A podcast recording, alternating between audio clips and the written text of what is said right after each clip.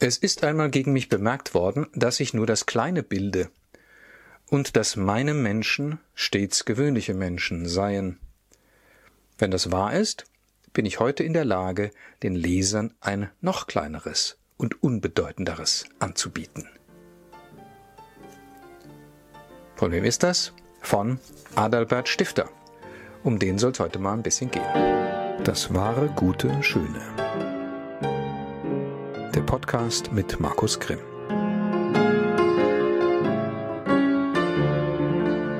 Ja, liebe Freundinnen und Freunde des wahren, guten, schön.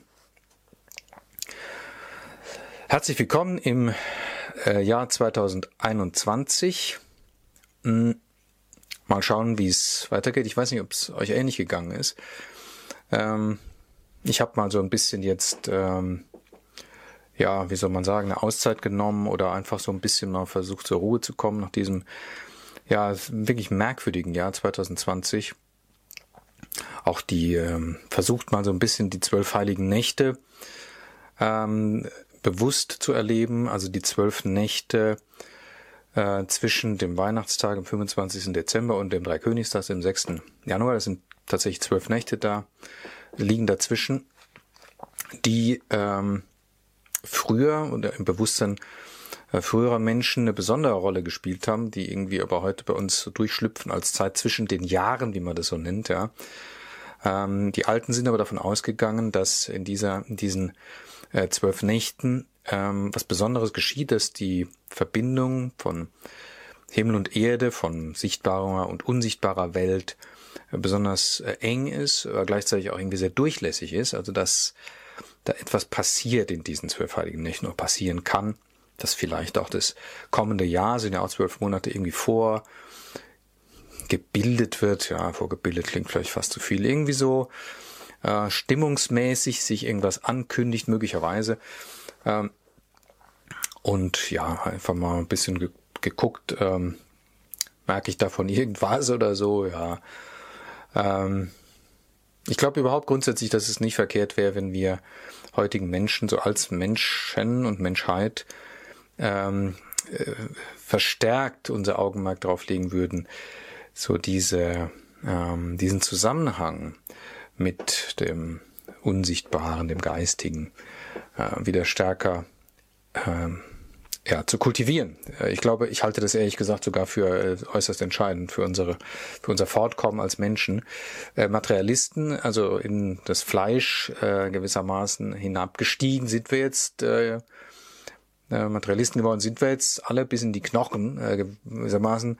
Und jetzt, glaube ich, geht es darum, wieder das andere ähm, wieder einzuholen oder hereinzuholen. Gut, aber das, ähm, das hängt natürlich zusammen mit diesem ganzen, äh, mit dem, dem Themenfeld, in dem sich dieser Podcast ähm, bewegt. Es wahre, gute, schöne und so weiter. Ist klar, ich, ich sage ja immer auch ähnliche Dinge so. Ähm, genau, und dann fing eben das Jahr 2021 an. Und ich weiß nicht, ob es euch ähnlich ging. Ich habe mit verschiedenen Menschen gesprochen, die mir das jedenfalls bestätigt haben, äh, man hat den Übergang irgendwie gar nicht so gemerkt, nicht? Also normal ist es ja so an Silvester, äh, auch wenn man Silvester im Grunde genommen immer so äh, möglicherweise für einen gewöhnlichen Tag hält und dann wird halt geböllert und eigentlich nervt's auch oder weiß der Teufel was, ja. Ich kann mich trotzdem auch irgendwie dieser festlichen Stimmung, die dann herrscht, äh, nicht entziehen, will es auch gar nicht, ehrlich gesagt, dieser feierlichen Stimmung, jetzt endet es ein und was Neues beginnt und liegt noch ganz ja, offen vor einem, dieses Jahr, äh, und spätestens dann, wenn irgendwie es 12 Uhr schlägt, die Glocken schlagen in der Silvesternacht, da ist dann doch dieses Gefühl da, ah, hier, ja, äh, die Zukunft ist plötzlich da, oder? Äh, und jetzt, ja, was machst du damit? Ja, auch so eine, ähm, manchmal eine Vorfreude und vielleicht auch eine leichte Bangigkeit. Ihr wisst, was ich meine. In diesem Jahr war überhaupt nichts davon. Ganz merkwürdig, ja. Vielleicht lag es daran, weil man irgendwie auch wusste, äh, es kommt jetzt erstmal nichts Neues. Es geht gerade so weiter mit diesem ganzen Corona-Zeugs. Ähm, ja. Mir scheint, dass ähm, das darauf hinweist, wie viel es darauf hinzuweisen scheint, dass es umso wichtiger ist, nachdem im Äußeren die Dinge, wie soll man das jetzt sagen, damit es nicht verkehrt wird, das Äußere wird irgendwie nivelliert. Das Besondere äh, verschwindet. Also es ist ja Ostern ausgefallen, es ist Weihnachten im Grunde ausgefallen, mehr oder weniger. Ähm, der Alltag sieht immer gleich aus, ja. Man sitzt da irgendwie immer vorm Rechner und so weiter. Die, die Kinder, die nicht mehr in die Schule können, die glotzen dann in die Röhre. Und, äh, versteht ihr, dieses, und der Rechner ist ja klar, der steht ja immer auf dem Tisch, auch am Wochenende. Also Wochenende gibt auch nicht mal. Das versteht ihr, es wird alles im Grunde so eingeebnet. Das Besondere, das, das, das Besondere ist immer auch was Heiliges oder kann das Heilige sein, was eben nicht all, alltäglich ist. Das verschwindet. Es wird so irgendwie, ja, aus unserem Bewusstsein.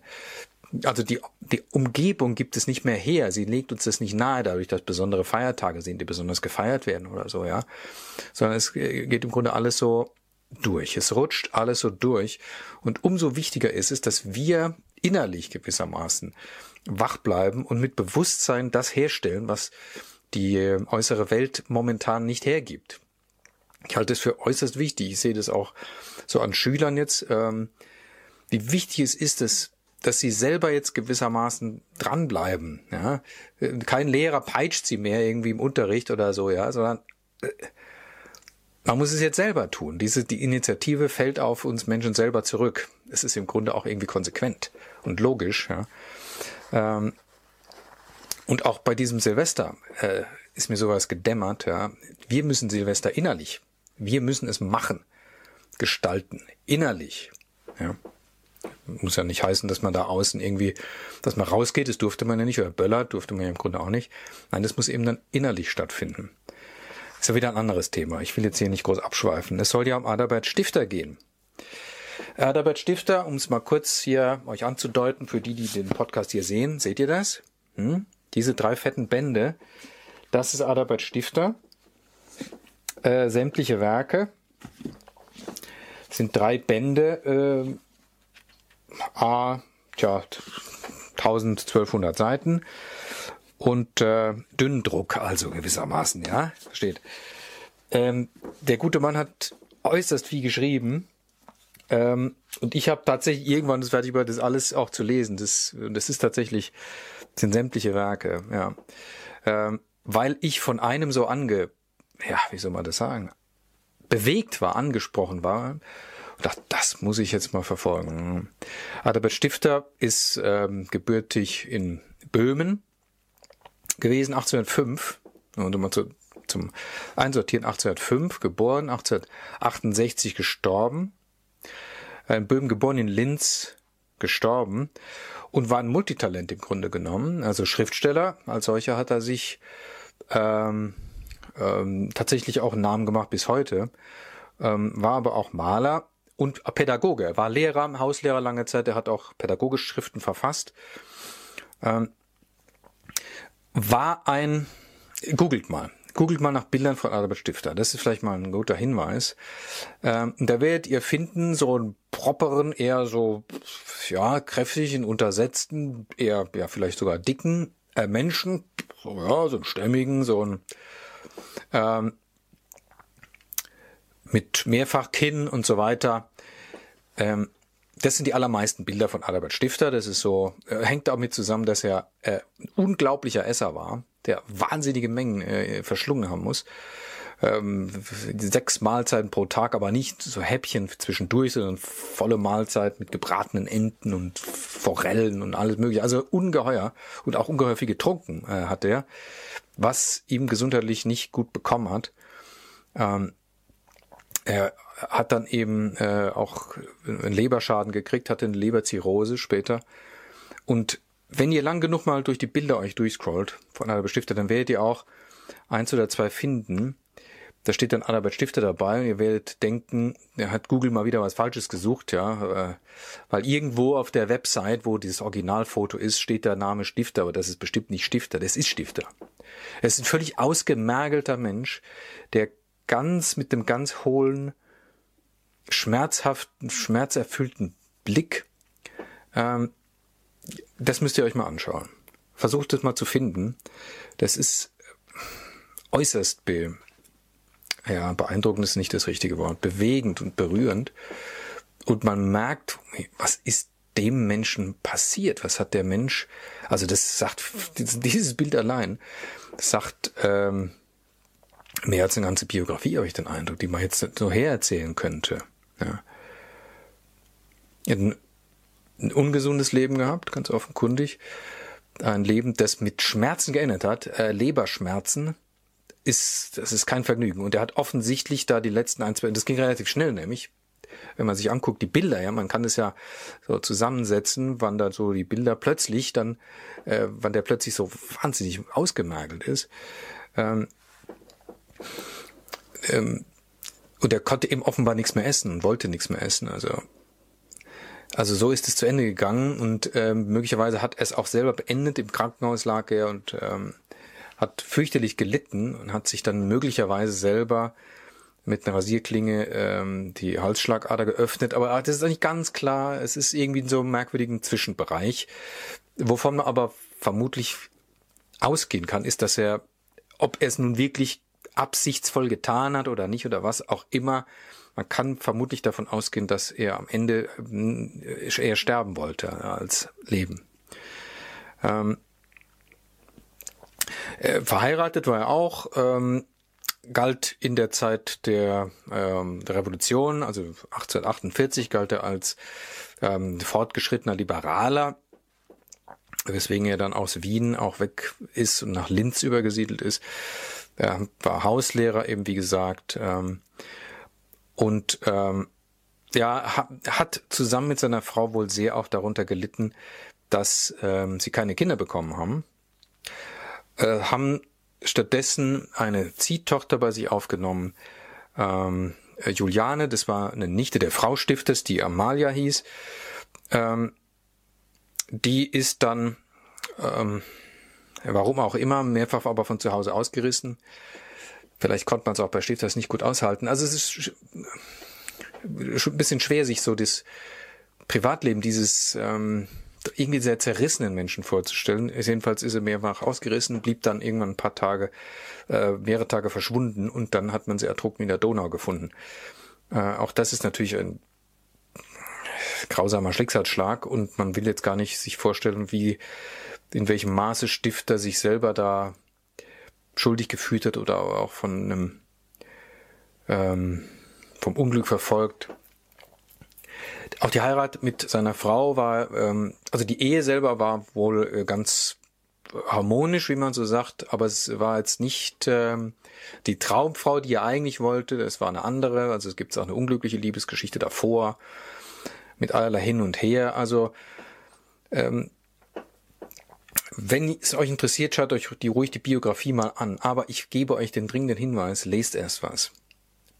Ähm, wenn man sich die Biografie Stifters anschaut, ähm, bringt man sie, also mir ging so, was heißt man, bringt man sie kaum äh, mit dem zusammen, was er geschrieben hat. Ähm, ich lese euch gleich nochmal äh, den Text ein bisschen weiter, den, äh, den ich da angefangen habe vorhin. Ähm, die äh, stifterschen Texte, die stiftersche Prosa zeichnet sich aus durch eine ungeheure Langsamkeit.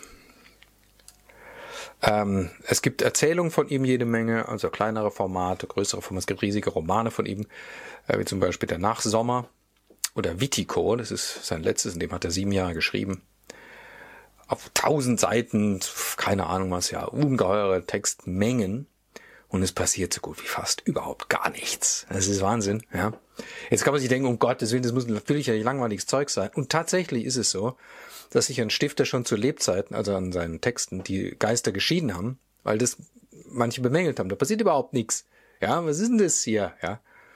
Ähm, aber wenn man sich darauf einlässt, auf diesen äh, Rhythmus, auf diese ungeheure Langsamkeit, dann enthüllt es einen ganz merkwürdigen, auch irgendwie archaischen Zauber. Äh, Gerade Witiko, er geht zum böhmischen Volks Volkshelden aus dem äh, Hochmittelalter, ähm, dessen Geschichte so ein bisschen eben. Mh, hm, diese Wiederholungen, die wir ähm, zum Beispiel aus Texten, aus alten Texten kennen, gerade so aus alten Epen kennen, oder vielleicht aus der Bibel kennen, so formale Wortwiederholungen und so weiter. Ja. Das baut hier äh, Stifter nach oder bildet es nach oder empfindet es nach. Und das hat wirklich einen, ähm, einen ganz interessanten Effekt auf den, auf das Lesen. Also es lässt einen fast, möchte ich sagen, das Lesen nochmal neu entdecken. Ja.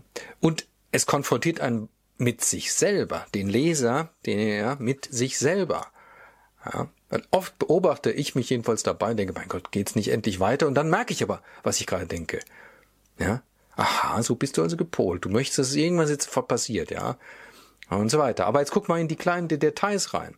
Also vielleicht sind wir da sogar bei Marcel Proust so irgendwo in der Nähe ähm, mit seiner äh, äh, äh, à la recherche du temps perdu, also die Suche nach der verlorenen Zeit, was ja auch ein vielbändiges Werk ist mit vielen Hunderten und Tausenden von Seiten äh, was ich mal angefangen habe, aber das habe ich nicht zu Ende geschafft. Vielleicht war ich da noch zu jung dafür, weiß ich nicht. Müsste ich vielleicht nochmal einen Anlauf nehmen. Und äh, auch Marcel Proust hat zu hören gekriegt, äh, da passiert überhaupt nichts, was ist denn das und so. Ja. Ähm, von Marcel Proust gibt's die Geschichte äh, überliefert, ganz interessant dass er, dass ein Freund ihm irgendwie mal erzählt, kam zu ihm oder und hat ihm erzählt von einem Konzert oder Theaterstück, ich weiß nicht genau, was er besucht hat. Und fängt also an zu erzählen, der Freund, ja, da war ich dabei und das war, und, und Proust bremst ihn aber sofort beim ersten Satz schon, so, Moment mal ganz langsam, ja. Äh, wann war denn das? So, ja, okay, dann nochmal zurück, wann war es? Dann und dann und dann bin ich also und, dann, und Proust bremst ihn immer wieder und fragt nach Details. Ja, wie bist du denn da hingekommen? Wie viel Uhr war es? Wie viele Leute waren da? Und dann holt der Freund es so nach und dann bremst aber Marcel Proust nochmal, ja, und will wirklich in die, geht in die Details, ja, in die einzelnen Abläufe, die einzelnen Schritte hinein, ja. Was ist gewesen, als du den Saal betreten hast? Hast du zuerst nach links geschaut, nach rechts geschaut? Versteht ihr? So bis in diese ganz winzigen filigranen Verästelungen des Lebens hinein. Da ist übrigens die Zeit. Ne? À la recherche du temps perdu. Da ist die verlorene Zeit. Da steckt sie drin. Ich glaube, das ist die Essenz ähm, dieses Proustschen Megawerkes. Die Zeit, die uns ja so durchrauscht, das ist vielleicht sogar eine Anknüpfung an den Anfang, es rauscht alles so durch, äh, sie steckt drin, in den Dingen gewissermaßen, verborgen. Und Stifter jetzt Stifter und Brust in einem Atemzug zu nennen, ist natürlich auch irgendwie vielleicht ein bisschen ungewöhnlich, aber es äh, erinnert dran oder es hat vielleicht was miteinander zu tun. Diese ungeheure Verlangsamung und der Blick ins Kleine hinein. Ich lese euch jetzt einfach mal, äh, das ist die Vorrede zu der Erzählsammlung Bunte Steine, so hieß die. Nicht ursprünglich, die hat er später dann so genannt. Äh, einen Ticken weiter, damit ihr mal ein, ein Gefühl kriegt für das, worum es bei Stift, worum es Stifter selber geht. Und dann möchte ich euch noch äh, ein kurzes Stück vorlesen aus einem einer Erzählung aus diesen bunten Steinen, die sehr berühmt ist, Bergkristall. Vorrede. Es ist einmal gegen mich bemerkt worden, dass ich nur das Kleine bilde und dass meine Menschen stets gewöhnliche Menschen seien. Wenn das wahr ist, bin ich heute in der Lage, den Lesern ein noch kleineres und unbedeutenderes anzubieten, nämlich allerlei Spielereien für junge Herzen. Es soll sogar in denselben nicht einmal Tugend und Sitte geprediget werden, wie es gebräuchlich ist, sondern sie sollen nur durch das wirken, was sie sind. Wenn etwas Edles und Gutes in mir ist, so wird es von selber in meinen Schriften liegen. Wenn aber dasselbe nicht in meinem Gemüte ist, so werde ich mich vergeblich bemühen, Holdes und Schönes darzustellen. Nein, ich habe mich verlesen, Hohes und Schönes darzustellen. Es wird doch immer das Niedrige und Unedle durchscheinen. Großes oder Kleines zu bilden hatte ich bei meinen Schriften überhaupt nie im Sinne. Ich wurde von ganz anderen Gesetzen geleitet. Die Kunst ist mir ein so hohes und erhabenes. Sie ist mir, wie ich schon einmal an einem anderen Orte gesagt habe, nach der Religion das Höchste auf Erden, so dass ich meine Schriften nie für Dichtungen gehalten habe, noch mich je vermessen werde, sie für Dichtungen zu halten. Dichter gibt es sehr wenige auf der Welt. Sie sind die hohen Priester, sie sind die Wohltäter des menschlichen Geschlechtes. Falsche Propheten aber gibt es sehr viele. Allein, wenn auch nicht jede gesprochenen Worte Dichtung sein können, so können sie doch etwas anderes sein, dem nicht alle Berechtigung des Daseins abgeht. Ist das nicht schön, mal kurz in Klammern gesagt? Ja, diese Sprache. Gleichgestimmten Freunden eine vergnügte Stunde zu machen. Ihnen allen Bekannten wie Unbekannten einen Gruß zu schicken und ein Körnlein Gutes zu dem Baue des Ewigen beizutragen. Das war die Absicht bei meinen Schriften und wird auch die Absicht bleiben. Ich wäre sehr glücklich, wenn ich mit Gewissheit wüsste, dass ich nur diese Absicht erreicht hätte. Weil wir aber schon einmal von dem Großen und Kleinen reden, so will ich meine Ansichten darlegen, die wahrscheinlich von denen vieler anderer Menschen abweichen. Das Wehen der Luft, das Rieseln des Wassers, das Wachsen der Getreide, das Wogen des Meeres, das Grünen der Erde, das Glänzen des Himmels, das Schimmern der Gestirne, halte ich für groß. Das prächtig einherziehende Gewitter, den Blitz, welcher Häuser spaltet, den Sturm, der die Brandung treibt, den feuerspeienden Berg, das Erdbeben, welches Länder verschüttet, halte ich nicht für größer. Als obige Erscheinungen, ja, ich halte sie für kleiner, weil sie nur Wirkungen viel höherer Gesetze sind. Sie kommen auf einzelnen Stellen vor und sind die Ergebnisse einseitiger Ursachen. Die Kraft, welche die Milch im Töpfchen der armen Frau emporschwellen und übergehen macht, ist es auch, die die Lava in dem feuerspeienden Berge emportreibt und auf den Flächen der Berge hinabgleiten lässt. Nur augenfälliger sind diese Erscheinungen und reißen den Blick des Unkundigen und Unaufmerksamen mehr an sich. Ja, Lest Stifter. Fangt vielleicht mit dem hier an. Lest erst Stifter und dann schaut euch die Biografie an. Ähm, sonst äh, ist ja, es ist die Reihenfolge irgendwie verkehrt, ja. Es ist ja oft so, wenn man das hier auch ernst nimmt, was er schreibt, ja, dass das, was ein Mensch ist, wenn er wirklich ein, er ist natürlich, Stifter ist ein Dichter. Ich fürchte, man muss es dann doch sagen. Es ist ja schön, dass er selber das nicht, das Prädikat sich nicht zuschreibt, aber er ist es halt dann doch, ja so ein künstlerischer Mensch ähm, drückt sich möglicherweise in der Kunst viel inniger aus und echter aus als ähm, als seine äußere Biografie, sein äußeres Leben das hergibt. Es gibt Menschen, bei denen ist das äußere Leben im Grunde genommen erschwert, umstellt von allerlei mh, hm, Drogen und Unglücken und von allerlei Misslingen. Und der innere Mensch, äh, ja, ringt im Grunde damit. Die ganze Zeit mit diesem äußeren Menschen, wenn man so will, ja. Und ähm, mir scheint es wirklich deutlich so, dass gerade Stifter ein sehr gutes Beispiel für so einen inneren Menschen ist, der sich in dem, was er schreibt, ganz anders ähm, und wahrhaftig und interessant greifbar äh, äußert und dass der äußere Mensch im Grunde genommen ihm eher eine Last ist. Auch so ein schwerer Körper, der ständig irgendwie gefüttert wird, ist ja auch irgendwie belastend. Ja. Ähm, fangt mit dem hier an, wenn ihr Stifter lest, falls ihr ihn noch nicht kennt, Bergkristall. Ähm, ist die Geschichte von zwei Kindern, das ist im Grunde eine extrem einfache Geschichte, ja, von zwei Kindern, die in einem österreichischen Dorf, äh, Gebirgsdorf leben und die, ähm, da ist der Weihnachtstag eben dann zu ihren Großeltern in ein anderes Tal, äh, da müssen sie über so einen Pass rüber und auf dem Rückweg schneit's dann, aber dann schneit sie ein und dann verlaufen sie sich. So, das ist die ganze, der ganze Plot, wie man so sagen würde, ja, ja. Ähm, aber jetzt schauen wir einfach mal den Anfang an. Wie, mit welchem Blick Stifter sich jetzt diesem Dorf da, ja, diesem Gebirgsdorf nähert. Bergkristall. Unsere Kirche feiert verschiedene Feste, welche zum Herzen dringen. Man kann sich kaum etwas Lieblicheres denken als Pfingsten und kaum etwas Ernsteres und Heiligeres als Ostern das Traurige und Schwermütige der Karwoche und darauf das Feierliche des Tages begleiten uns durch das Leben. Eines der schönsten Feste feiert die Kirche fast mitten im Winter, wo beinahe die längsten Nächte und kürzesten Tage sind, wo die Sonne am schiefsten gegen unsere Gefilde steht und Schnee alle Fluren deckt, das Fest der Weihnacht.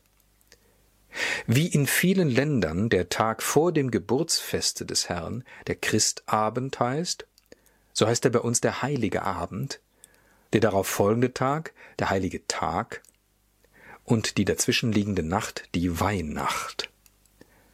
Die katholische Kirche begeht den Christtag als den Tag der Geburt des Heilandes mit ihrer allergrößten kirchlichen Feier. In den meisten Gegenden wird schon die Mitternachtsstunde als Geburtsstunde des Herrn mit prangender Nachtfeier geheiligt, zu der die Glocken durch die stille, finstere, winterliche Mitternachtluft laden zu der die Bewohner mit Lichtern oder auf dunkeln, wohlbekannten Pfaden aus schneeigen Bergen an bereiften Wäldern vorbei und durch knarrende Obstgärten zu der Kirche eilen, aus der die feierlichen Töne kommen, und die aus der Mitte des in beeiste Bäume gehüllten Dorfes mit den langen beleuchteten Fenstern emporragt. Mit dem Kirchenfeste ist auch ein häusliches verbunden. Es hat sich fast in allen christlichen Ländern verbreitet, dass man den Kindern die Ankunft des Christkindleins, auch eines Kindes, des Wunderbarsten, das je auf der Welt war, als ein heiteres, glänzendes, feierliches Ding zeigt, das durch das ganze Leben fortwirkt und manchmal noch spät im Alter bei trüben, schwermütigen oder rührenden Erinnerungen, gleichsam als Rückblick in die einstige Zeit mit den bunten, schimmernden Fittichen durch den öden, traurigen und ausgeleerten Nachthimmel fliegt. Man pflegt den Kindern die Geschenke zu geben, die das heilige Christkindlein gebracht hat, um ihnen Freude zu machen. Das tut man gewöhnlich am heiligen Abende, wenn die tiefe Dämmerung eingetreten ist man zündet Lichter und meistens sehr viele an, die oft mit den kleinen Kerzlein auf den schönen grünen Ästen eines Tannen- oder Fichtenbäumchens schweben, das mitten in der Stube steht. Die Kinder dürfen nicht eher kommen, als bis das Zeichen gegeben wird, dass der heilige Christ zugegen gewesen ist und die Geschenke, die er mitgebracht, hinterlassen hat.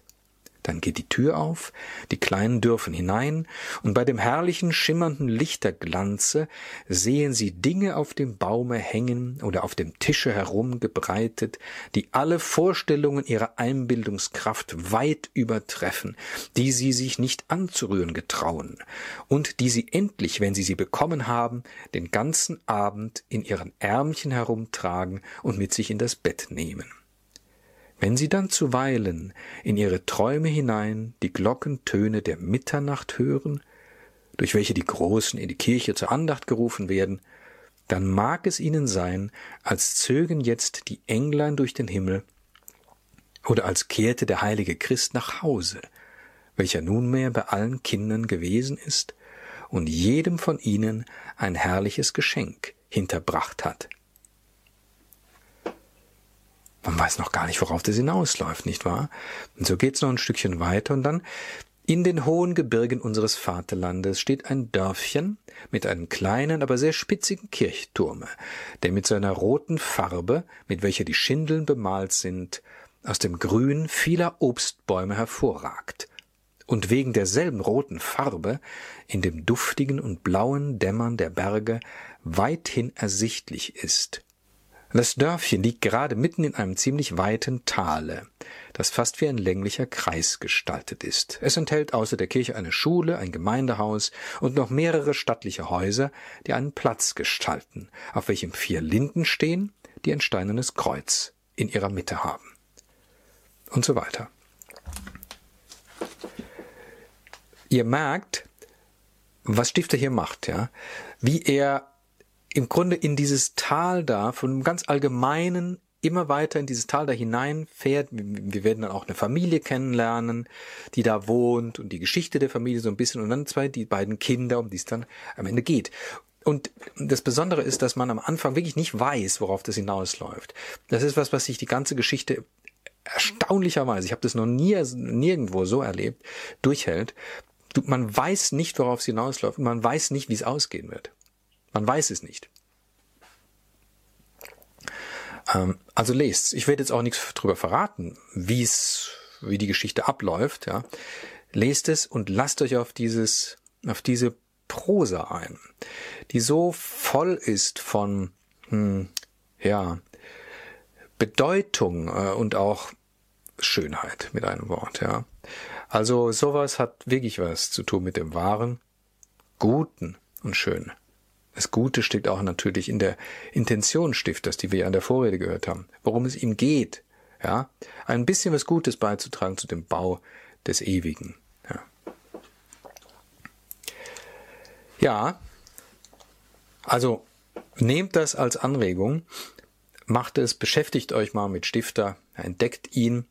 Wenn es euch irgendwie zu zäh wird, ja, dann ähm, habt ihr Bewusstsein, ja, das ist schon okay, es kann ruhig zäh sein. Langeweile ist nicht tödlich, ja, es keine ansteckende Krankheit. Man kann sich auch mal ein bisschen lange weilen, ja, und dabei vielleicht was entdecken über sich selber und über die Dinge der Welt, die einen umgeben und die einen, die einem immer so durchschlüpfen. Ja. In diesem Sinne, danke für eure Aufmerksamkeit auf ein schönes neues Jahr. Äh, ja, und bis zum nächsten Mal. Macht's gut, bis dahin. Tschüss.